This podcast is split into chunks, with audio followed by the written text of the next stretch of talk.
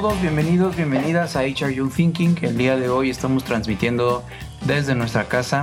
Mi nombre es Antonio López y soy cofundador y director de Buca, una agencia que ayuda a las empresas a innovar sus áreas de recursos humanos y a transformarse en áreas centradas en las personas.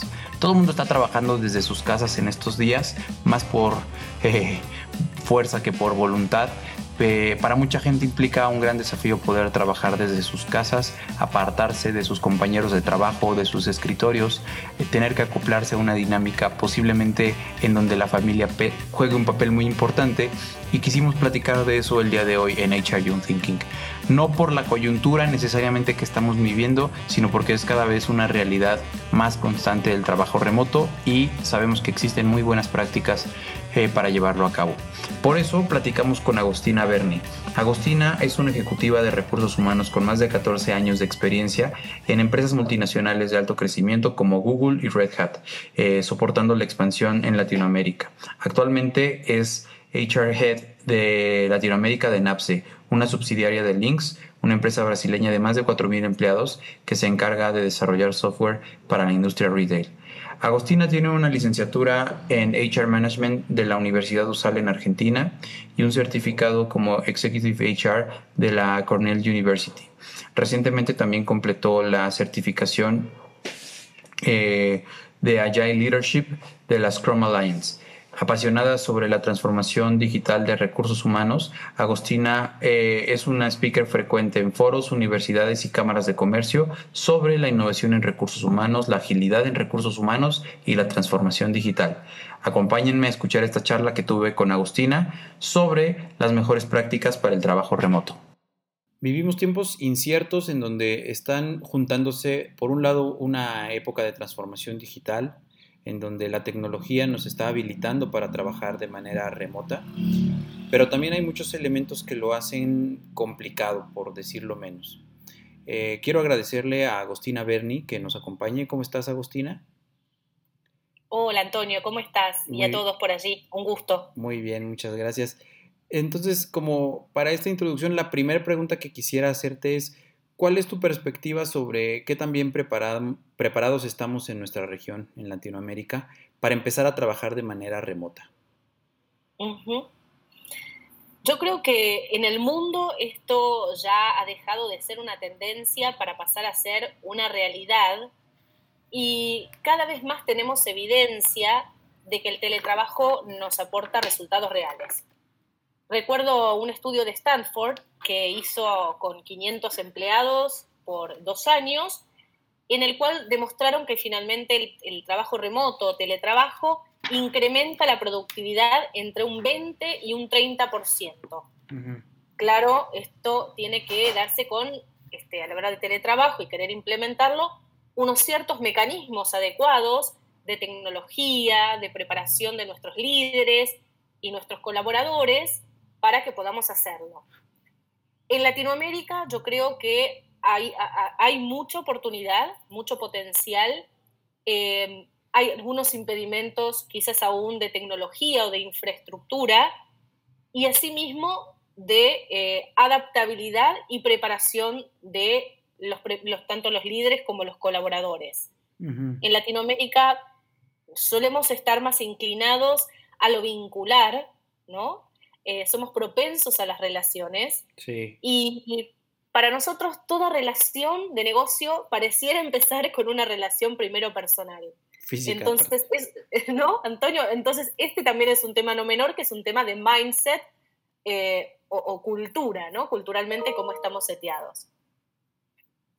Ok, déjame mm, comentar un par de cosas.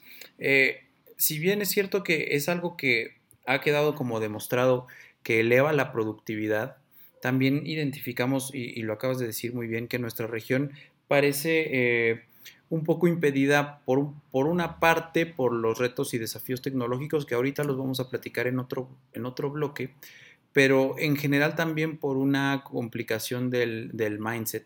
Nosotros en este momento estamos colaborando tú desde Argentina y yo desde México y pareciera que no tendríamos estas, estas como estas barreras que, existen.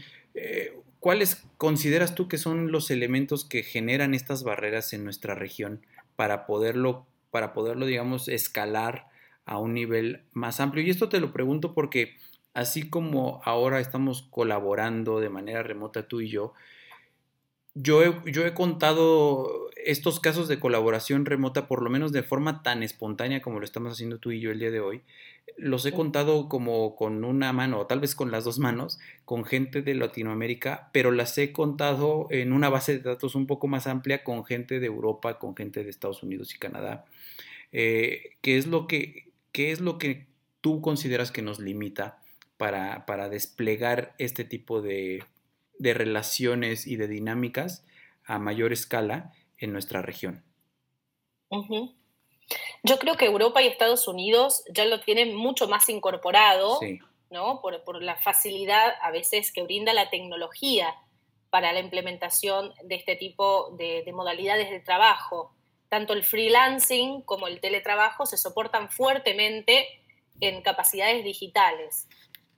Em, eso sería como primer punto, ¿no? Y, lo segundo tiene que ver con que hay sesgos todavía, sesgos fuertes en, nuestro, en nuestro management, em, en el cual hay uno puntual este, que es interesante, eh, que se llama el sesgo de seguridad, y por el cual el líder pareciera enfocarse en lo que podría perder en vez de lo que podría ganar. ¿No? Entonces aparece este, esta mística del colaborador quedándose en su casa distraído este, en las redes sociales o mirando la tele y no pudiendo trabajar ni entregar. y, ahí, y desde ahí pareciera que este, hay, en, mi experiencia, este, todavía en Latinoamérica hay que destrabar este tipo de sesgos para poder ir avanzando un poco más rápido.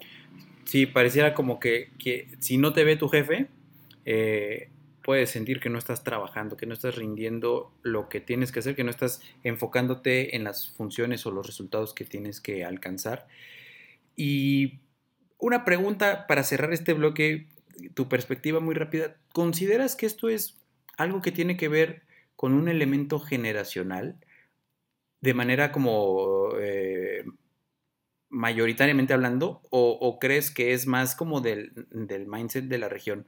¿A qué me refiero? ¿Crees que generaciones como más eh, cercanas a, la, o más nativas de la, de la era digital estarían más eh, proclives a dejar estos pensamientos atrás? ¿O crees que es algo, digamos, literalmente de la región, o sea, geográficamente y culturalmente que nos está impidiendo?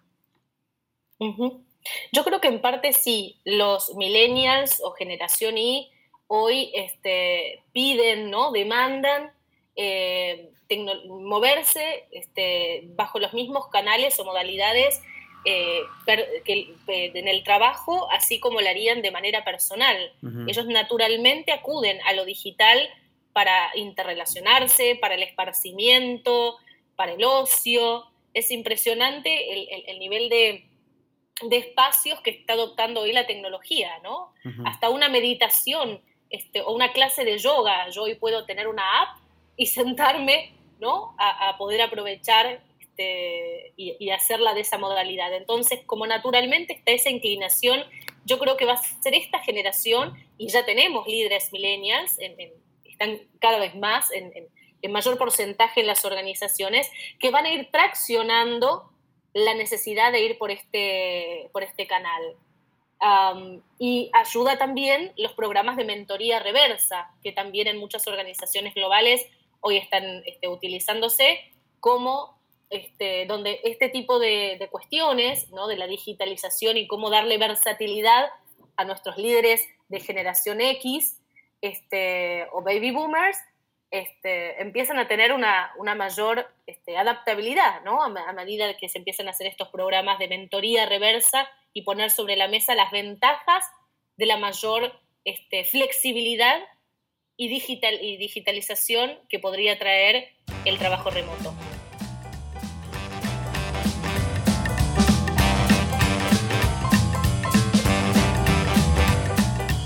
¿Ustedes cómo le están haciendo para trabajar desde sus casas en estos momentos? Recuerden, por favor, contáctenos a contacto o síganos en nuestras redes sociales y compartan, por favor, este episodio con la gente con quien crean que les puede agregar mucho valor.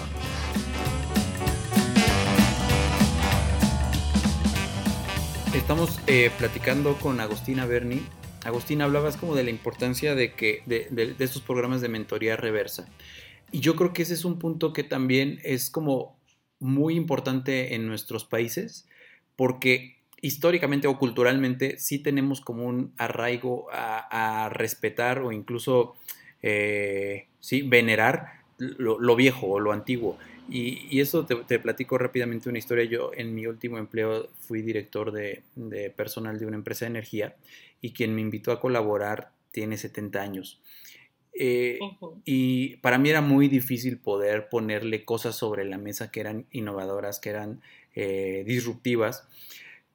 Y, no tenía como esa capacidad yo de, ni de brincármelo por un lado, me refiero como a su autoridad, pero también de, de, cuestionarle algunas cosas. Y yo creo que eso es algo que en mi caso representó una barrera muy importante para implementar cosas tan innovadoras como yo quería.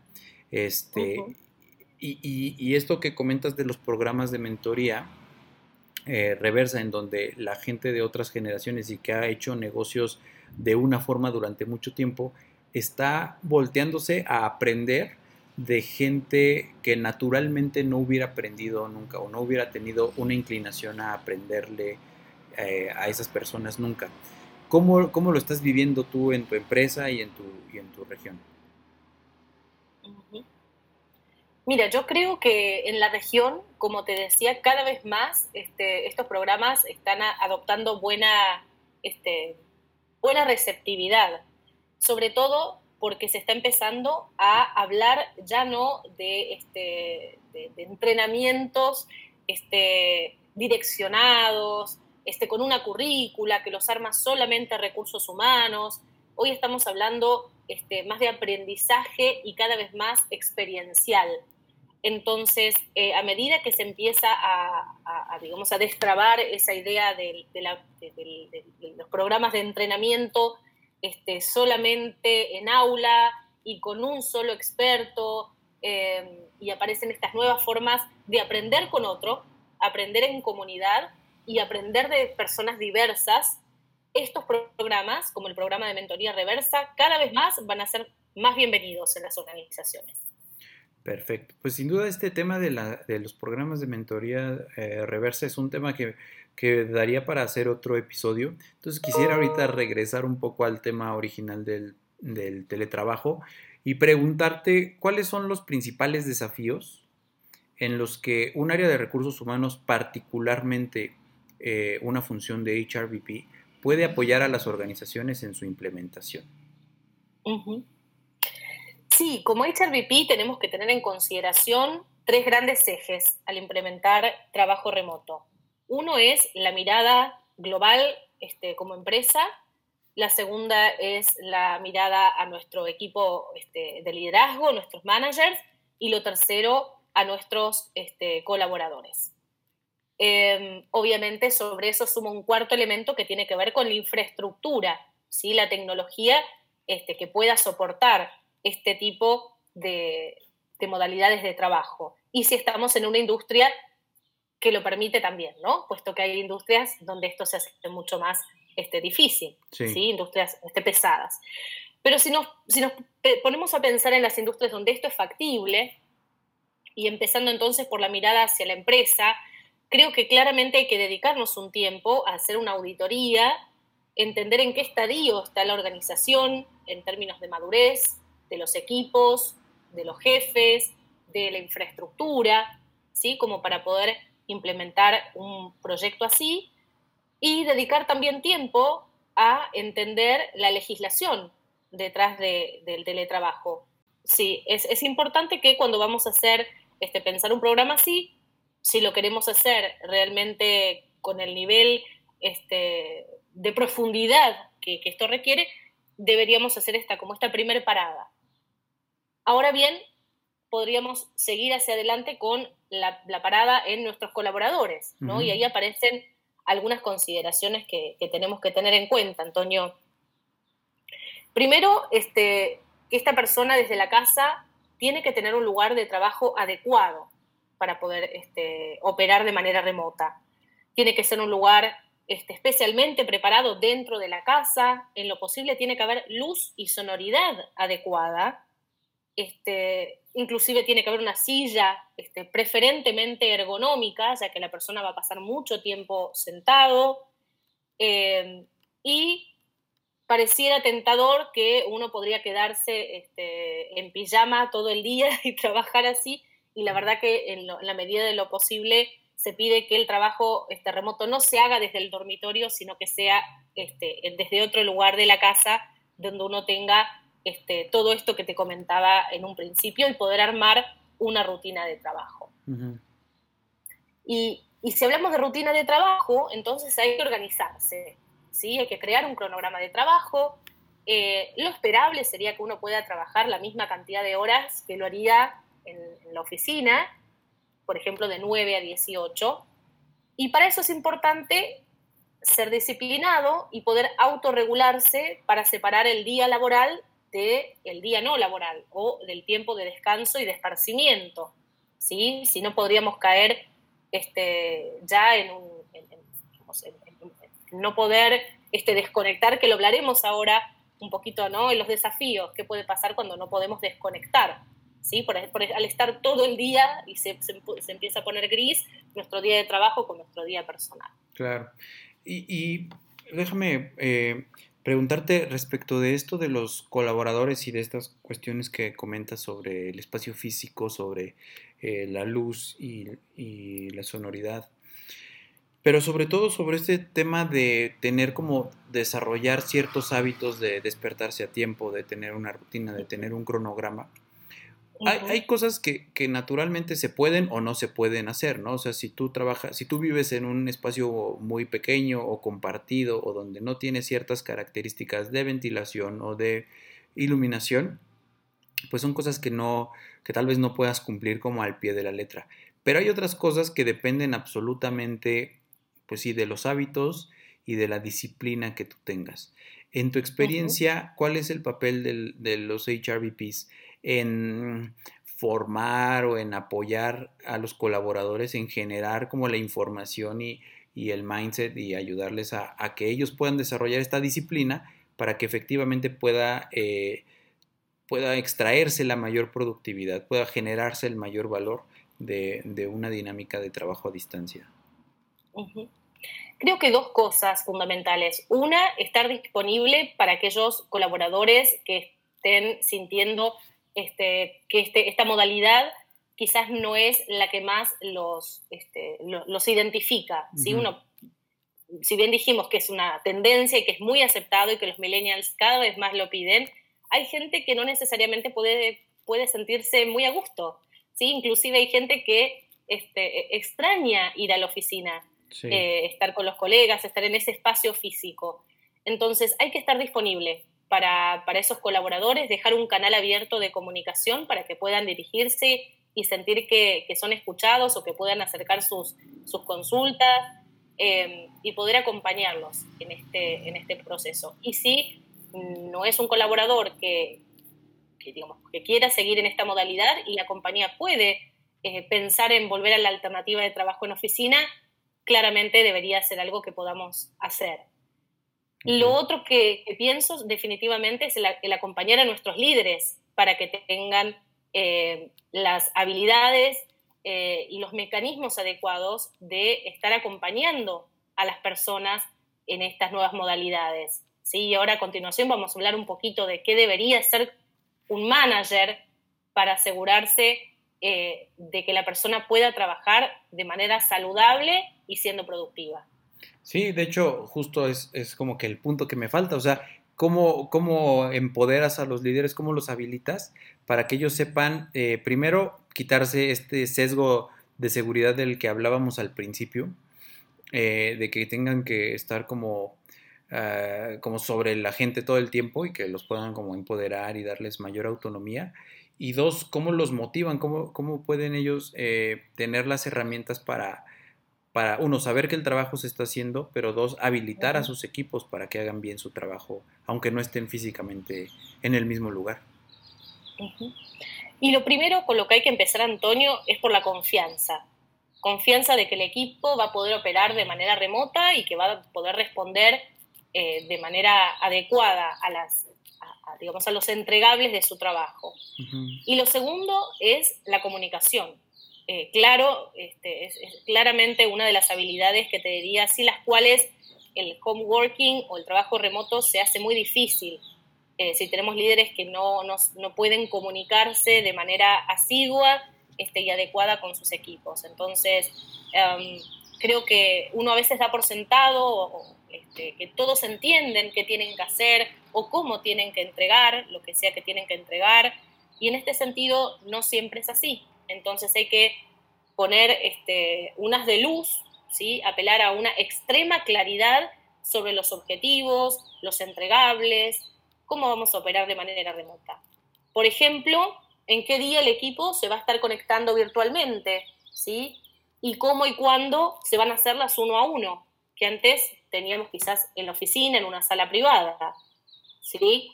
Eh, en ese sentido, las empresas que usamos la agilidad podemos aprovechar lo que se llaman las reuniones de dailies, ¿sí? esas reuniones de sincronización de no más de 10 minutos a la mañana o a la mitad del día para revisar cuál es el, foco del día, qué objetivos nos vamos a poner y cómo nos vamos a organizar como equipo. Este tipo de reunión corta, concisa este, y focalizada también se puede hacer eh, al final del día para evaluar qué se hizo, cómo nos sentimos y qué hay que mejorar para el día siguiente. Ahora, este, estas em, técnicas que, estás comentando que me parecen como muy innovadoras, ¿cuál ha sido como tu experiencia implementándolas para que realmente, o sea, este tipo de reuniones eh, se puedan llevar a cabo? Porque justo hace un par de episodios hablábamos, eh, y lo platicaba yo desde mi experiencia, sobre las, las reuniones de trabajo en general y cómo, tiene, o sea, cómo existe tanta urgencia por cambiarlas porque son poco productivas, porque son interminables, porque todo el mundo habla, porque no se llegan a acuerdos. Y eh, repito, en mi experiencia, cómo me fue como muy difícil poder implementar reuniones mucho más ágiles, que realmente lo que retan es el esquema mental que tenemos en torno a las reuniones. En tu caso, ¿cómo ha sido esa experiencia? ¿Ha sido eh, fácil? ¿No lo ha sido tanto? Y sobre todo, eh, digamos, tú ya estás como platicando del siguiente nivel, que es llevar reuniones efectivas y ágiles y, de manera remota. Entonces, ¿cómo, ¿cómo te ha ido a ti en ese sentido? Y es un proceso, es un proceso por el que inclusive mi organización estamos transitando. Eh, sí te podría decir que si hay organizaciones que no estén todavía este, familiarizadas o yendo por el camino de la agilidad, te diría que lo que respecta a reuniones, definitivamente hay que evitar esas largas presentaciones con una sola persona hablando, porque la gente de esa manera se dispersa, pierde la atención y ahí cae rápidamente en el multitasking, que es uno de los grandes no de la productividad, ¿sí? por los cuales este, podríamos tener evidencia, falsa evidencia de que el teletrabajo no funciona. Entonces, en ese sentido, te diría que el líder tiene que entender muy bien cuándo y cómo este, hace sentido una reunión. ¿sí? No siempre es el mejor camino ir por una reunión de equipo. Claro. Este, creo que en ese sentido vale la pena eh, evaluar, evaluar qué camino este, nos conviene elegir para, para, lo que vayamos a conversar. A veces este, hay, hay cosas que podemos trabajar por correo o con un informe y que no hace falta tener a 10 personas conectadas por más de una hora y media escuchando. ¿no? Lo aconsejable es 50 minutos ¿sí? para las presentaciones que sean eh, un poco más largas o para las, las, reuniones un poco más cortas, aparte de las dailies, no más de 25.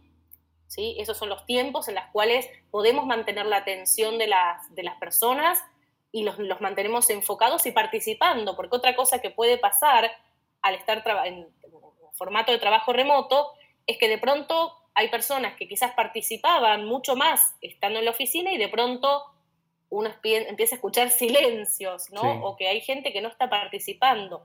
Y ahí el líder tiene que asegurarse, de nuevo, de que hace sentido esa reunión, porque si no están participando es quizás porque no era el canal para hacerlo, o si hay algo que no está funcionando en el formato este, de la reunión, ¿sí?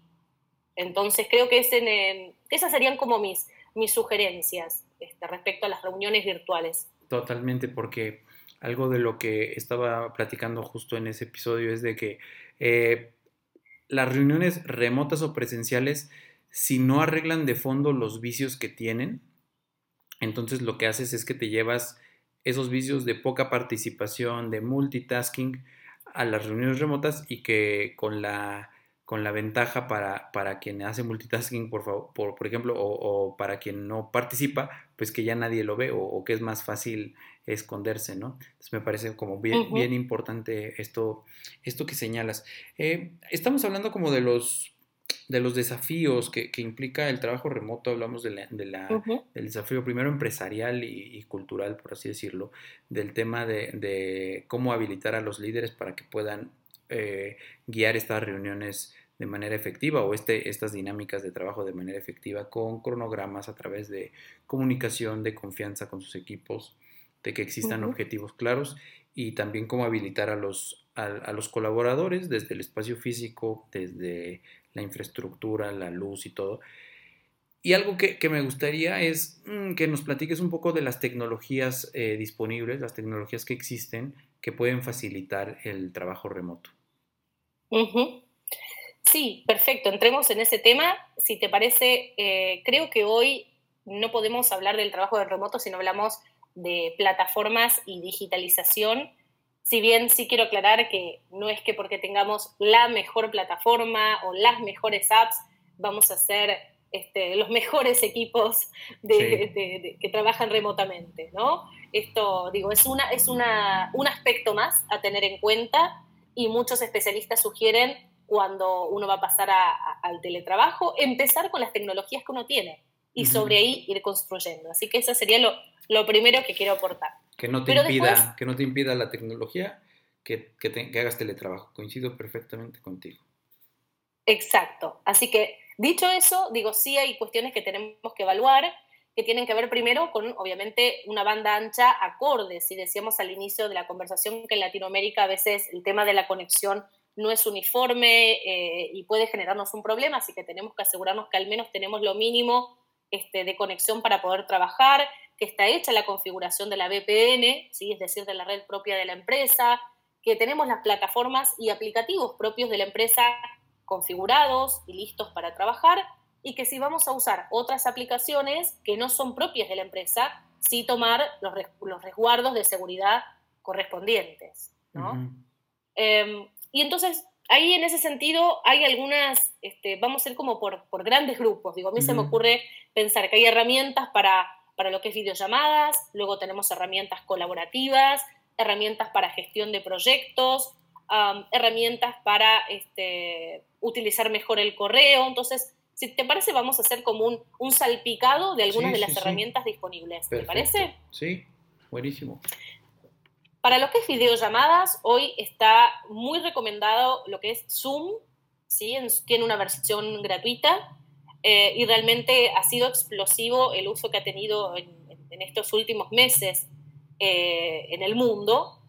Eh, luego también podemos utilizar Skype, ¿sí? en la versión personal o la versión también tiene una versión corporativa, o Google Hangouts también funciona muy bien. ¿sí?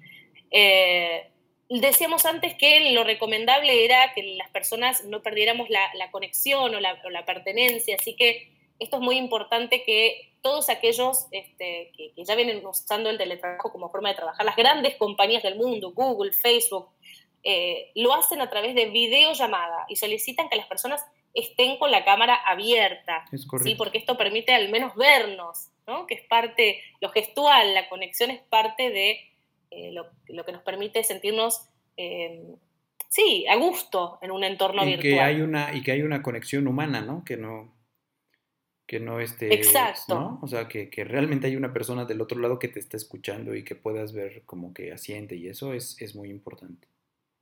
Exacto, y si vamos a tener una reunión virtual, cinco minutos antes chequear de que todo funcione, ¿no? Eso es importante, si no estamos este, perdiendo tanto tiempo, perdemos 20 minutos de, la, de, la, de quizás de, de, los 50 que íbamos a tener, chequeando los micrófonos, que las, las pantallas se puedan compartir, que si quiero sumar a alguien más al equipo, digo, todo esto deberíamos hacerlo antes de entrar a la llamada o a la videollamada virtual. Um, si somos una compañía donde ya tenemos eh, eh, o empezamos a trabajar de manera colaborativa, ahí me parece interesante mencionar Slack, que es una herramienta de mensajería instantánea para los equipos remotos, en las cuales se generan distintos canales donde corren distintas conversaciones, ¿sí? por ponerla de manera sencilla. Eh, hoy realmente es muy utilizada no solo por equipos de tecnología, sino que también está empezando a circular por otros equipos de, áreas corporativas o staff, eh, y tengo muy buenas referencias de, esta herramienta. Para lo que es este, colaboración también podríamos usar Google Drive o, Drop, o Dropbox, ¿sí? Y, podemos trabajar sobre documentos en tiempo real eh, con, con, este tipo de, de aplicativos. Ya si vamos a gestionar proyectos, aparece Trello, por ejemplo, o Asana, Jira, Stormboard, este, que son muy interesantes, este tipo de aplicativos para seguimiento de tareas, donde yo pongo o asigno responsables, tiempos, y ya voy viendo qué se hizo, qué se está haciendo y qué se va a hacer. Realmente súper valioso también. Y después tengo una, una app que me parece interesante, es la que usa Google, por ejemplo, o Coca-Cola, para romper el hielo en las reuniones. Esta se llama Quiz Breaker eh, y lo que hace es, permite hacer una pregunta divertida para romper el hielo antes de que comience la reunión, ¿sí? Lo hace de manera aleatoria. Y una pregunta que puede hacer es, si pudieras elegir un lugar en el mundo para irte de vacaciones, ¿cuál sería? ¿No? Y dispara eso antes de empezar la videoconferencia y nos permite de alguna manera como no perder esto que tenemos en Latinoamérica, que es eh, hablar un poco de cómo nos fue en el fin de semana, este, hablamos un poquito de nuestras familias o nos ponemos al día con cosas un poco más personales antes de meternos a, a, lo estrictamente del, del, negocio, ¿no? Y me parece linda, me parece este, para mencionar, así que la vuelvo a repetir, se llama Quiz, Breaker. Sí, y, y, después tenemos algunas apps que son interesantes para ser más productivos, ¿sí? Para aquellas personas que les encanta saber que su día este, tiene, digamos, pueden usar, maximizar el tiempo en su día de trabajo. Y ahí aparece este, una que me parece excelente, que es Calendly, que permite poner nuestra agenda a disposición del otro para que el otro agende directamente sin tener que ir y venir por mail para coordinar las entrevistas o las, o las reuniones. Eh, y la verdad me parece que ahorra muchísimo tiempo. Sí, está Así que esa la, no sé si la utilizas tú, yo la uso, realmente me parece fantástica. Em, y para aquellos que se distraen, ¿sí? ¿Qué pasa con aquellos que quizás en la oficina eran productivos y al empezar a trabajar remotamente no, se distraen un poco más? Bueno, hay algunas aplicaciones que ayudan, como Rescue Time, y lo que hace es bloquear, ¿sí? por determinado tiempo, algunas páginas o algunos aplicativos, ¿sí? Como por ejemplo en las redes sociales, de forma tal de ese tiempo, si yo quiero entrar, me tiento y quiero entrar a Facebook, no puedes. Ya no lo voy a poder hacer en ese, tiempo que yo le pedí a, Rescue Time que, que, no lo hiciera, ¿no? Em, y después hay una interesante que usa Google también para traquear el alcance de los objetivos de su equipo y que es gratuita, que se llama Perdue. Se escribe P-E-R-D-O-O. Eh, y también es otra que me parece interesante, ya que en el mundo cada vez más estamos empezando a utilizar eh, el concepto de OKRs, ¿sí? Eh, o de objetivos cada vez este, mucho más smart, ¿no?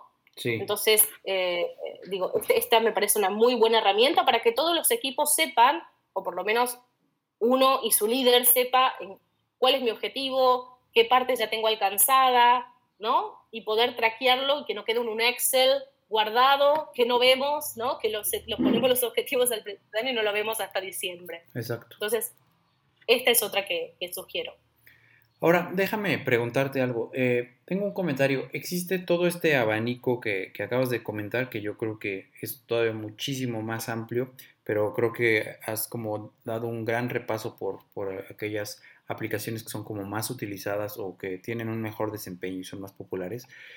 Y tengo como dos comentarios en ese sentido. O sea, eh, de repente pasa desde, desde, por ejemplo, la gestión de tus contraseñas, que, que o sea, si quieres tener todo y incluso si tienes todo y de repente se te puede salir del, pues, del control, tener un, este gran, gran, gran abanico de, posibilidades que repito, creo que son como te ayudan a mantenerte concentrado, enfocado y a desarrollarte mejor tanto personalmente como en, el equipo. En particular, nosotros para los proyectos que hacemos con empresas utilizamos mucho Trello, que nos ayuda a, mapear y asignar recursos y, llevar un control incluso hasta el presupuesto que, vamos erogando con un, con un proyecto.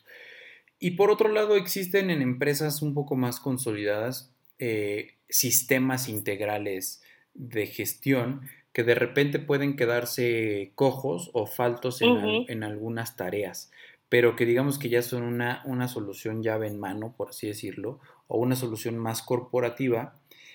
Y algo que comentabas tú al principio es la seguridad de la información y la seguridad este, de, del intercambio de datos que haces a través de estas plataformas y la consistencia en la experiencia que tienes como usuario de estas plataformas.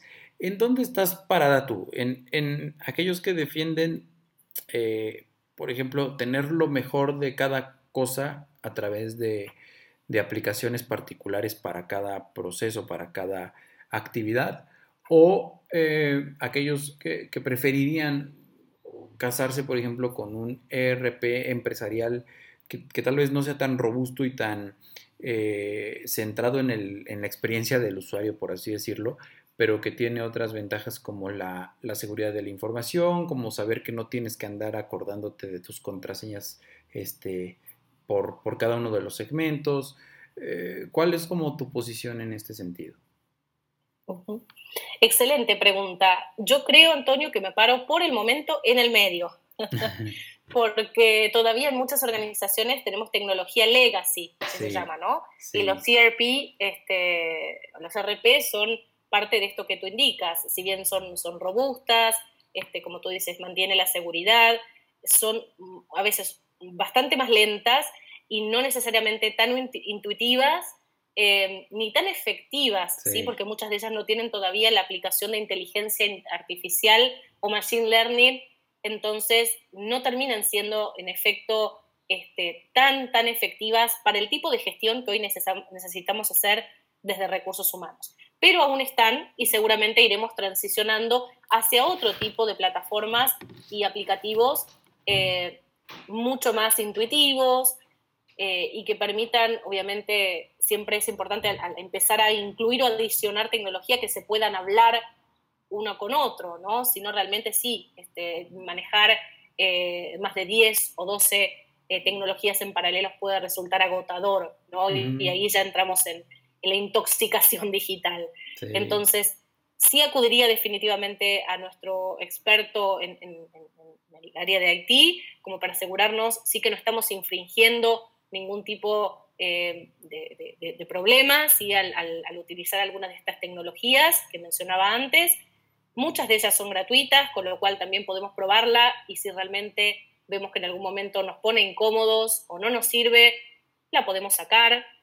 Eh, pero no quisiera que por eso dejemos de experimentar en recursos humanos, que creo que es algo eh, que hoy necesitamos hacer, experimentar y apoyarnos mucho más en la tecnología para poder dedicarnos nosotros a la parte humana, al high touch de la relación con nuestros líderes y colaboradores.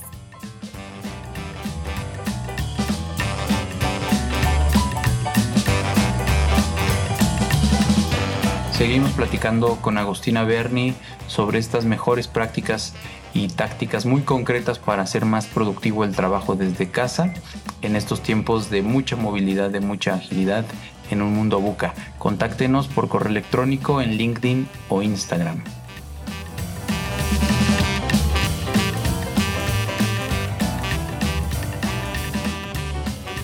Bueno, pues ya repasamos algunas herramientas eh, tecnológicas y, como que cuáles son las condiciones para poder trabajar de manera remota, pero digamos que eso se queda en la parte como eh, teórica del, trabajo remoto, aunque lo, tratamos de intercambiar con algunos puntos de vista y experiencias personales y profesionales que ambos hemos vivido.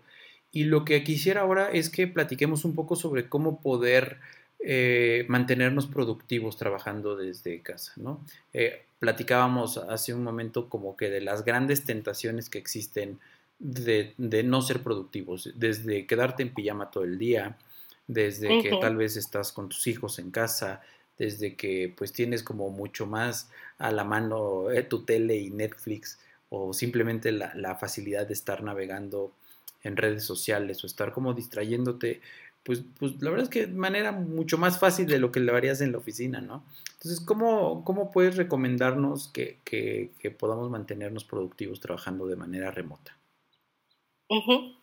Bien, tú mencionaste recién, empezaría por el tema de, los hijos, ¿no? Eh, muchos que hacen teletrabajo tienen hijos y, hijos pequeños, que yo creo que es el mayor desafío. Cuando ya son adolescentes, las negociaciones son un poco más fáciles, pero cuando son pequeños, este, demandan atención y tiene que ser ya. Entonces, en ese sentido, hay que poder hacer acuerdos con, con los niños Em, para que no le pase eh, a uno lo que le pasó al periodista de la BBC. ¿Recuerdas, Antonio, con el bebé entrando ahí de improviso en medio de una salida al aire, ¿no? A mí también me ha pasado, por cierto. Entonces, a ver, y puede pasar, y, digo, en el peor de los casos, bueno, pasa alguna vez, este, no, no, no, no va a pasar nada, se puede tomar los recaudos para la siguiente.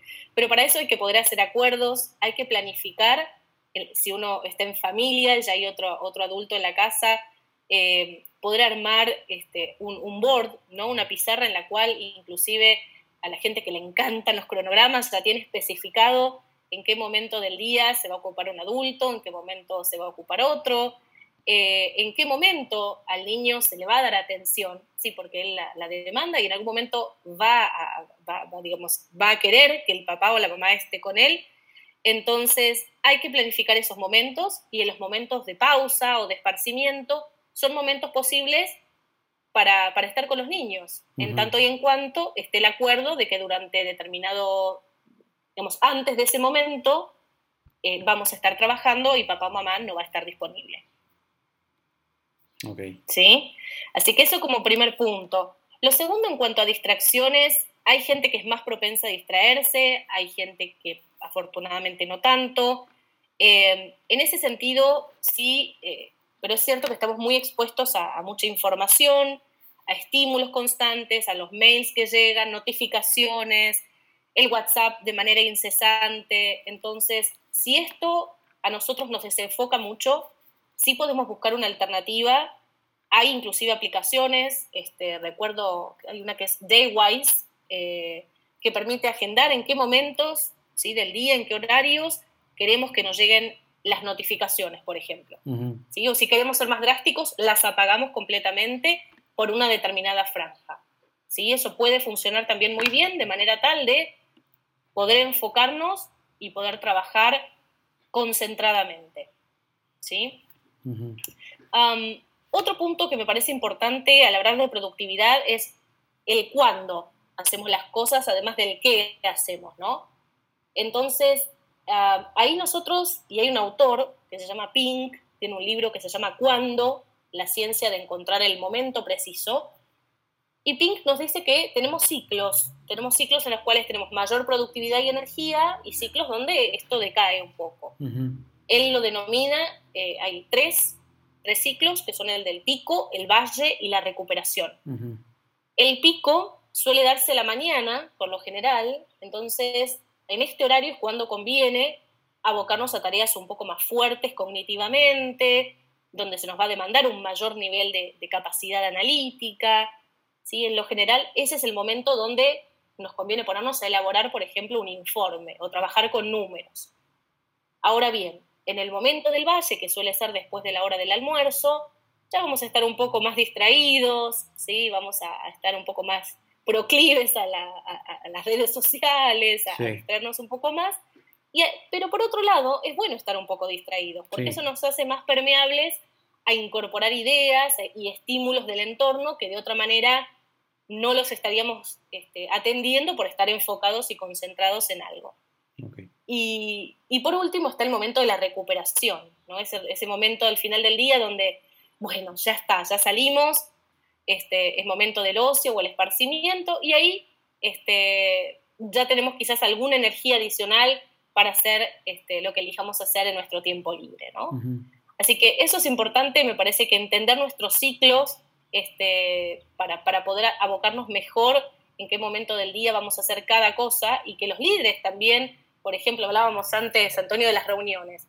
Si el momento del día en el cual somos más productivos, más enfocados es la mañana, no nos llenemos de reuniones desde el horario de la mañana, ¿no? Que podamos hacerle no, no, quiere decir que tengamos que hacerlo. Y los líderes este, tenemos, tenemos que poder hacer o estar atentos a estas cuestiones en nuestros equipos, ¿no? Muy bien. Sí, eh, este, este framework que comentas de, de Pink me parece interesante. Yo, eh, en lo personal, algo que he hecho como desde, desde el último año, eh, yo me casé más con un framework de Jake Knapp que es, y John Seratsky, que es el, son autores de un libro que se llama Make Time, y plantean un framework con ciertas, ciertas tácticas para igual volverte muy productivo. Son como 87 y no, no, no acabaríamos nunca. Pero el, el, el modelo es similar, eh, consiste en, en, ser muy intencionales en diseñar cuál es tu highlight del día, tu momento más importante, planear tu día a partir de ese highlight y, aderezarlo con otras cosas que tienes que, hacer obviamente en tu trabajo, pero sobre todo también eh, energizarte, buscar eh, unas dinámicas que, tú señalas más como de recuperación.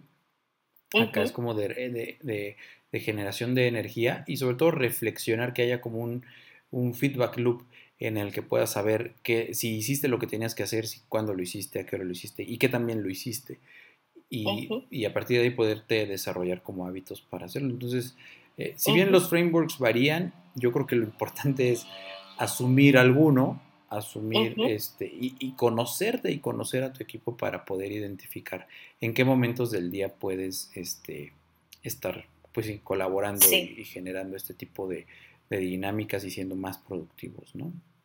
Exacto, exacto. Yo creo que hay hay un tercero que me gustaría compartir, es que, lo, que, se usa mucho en agilidad, que es el método Pomodoro. Lo mm. inventó un italiano, como bien escuchamos el nombre, y, y, es un método que viene de los, de los años 90 ya, que consiste en identificar cuáles van a ser las tareas del día y setear bloques de 25 minutos para trabajar focalizadamente.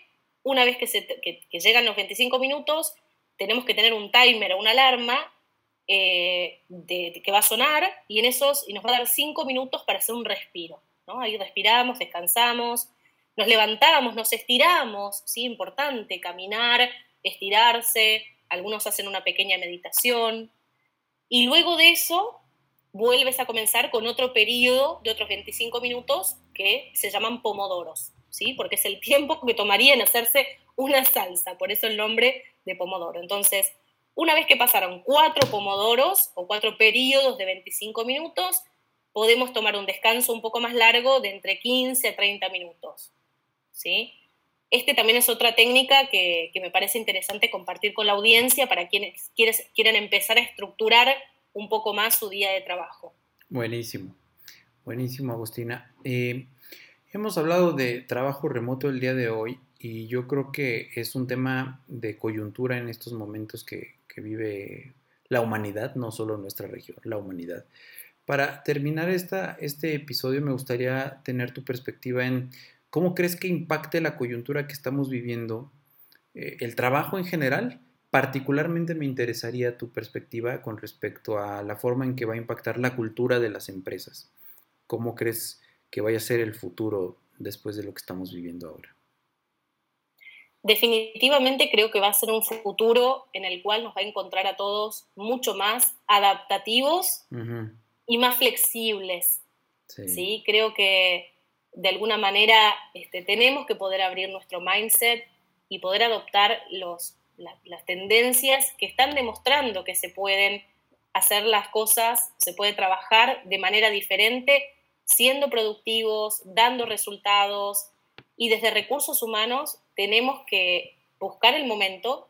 Yo decía antes que, que no todas las organizaciones están en el mismo momento de madurez y uno no tiene que copiar y pegar este, lo, que, lo que necesariamente funciona en otra organización, pero sí estar atento a lo que está ocurriendo, porque en algún momento ya va a llegar ese momento para que quizás lo tengamos que hacer en nuestra organización.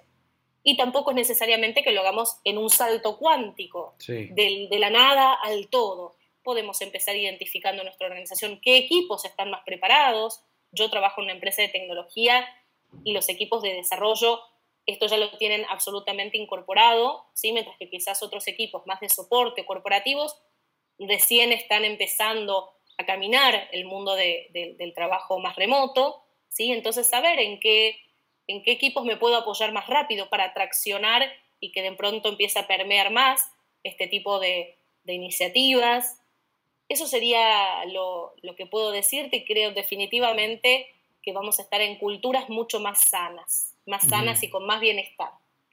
Completamente de acuerdo contigo.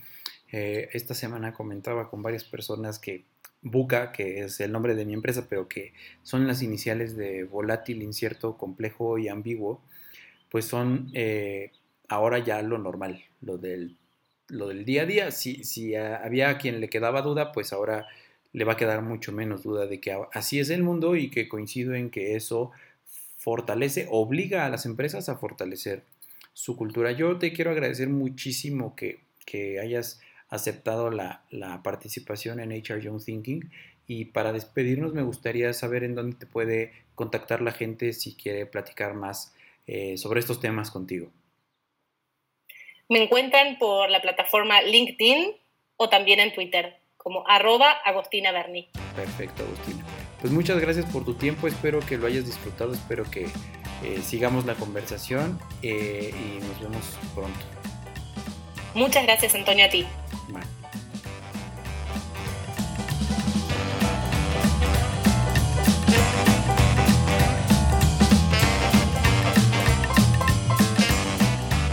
Muchas gracias por acompañarnos a mi charla que tuve con Agostina Berni, sin duda una charla muy interesante en donde pudimos conocer como los fundamentales del trabajo remoto, las aplicaciones que más eh, útiles pueden ser, ser para nosotros si estamos empezando en, esto del trabajo remoto y sobre todo cómo impacta esto en la cultura de los equipos y en, y en las empresas trabajando en un mundo buca. Yo soy Antonio López, cofundador de Buca. Esto fue HR Young Thinking. La música que escuchan es de los Highballing Daddies y el podcast es producido por Alejandro López. Nos vemos la siguiente semana. Bye.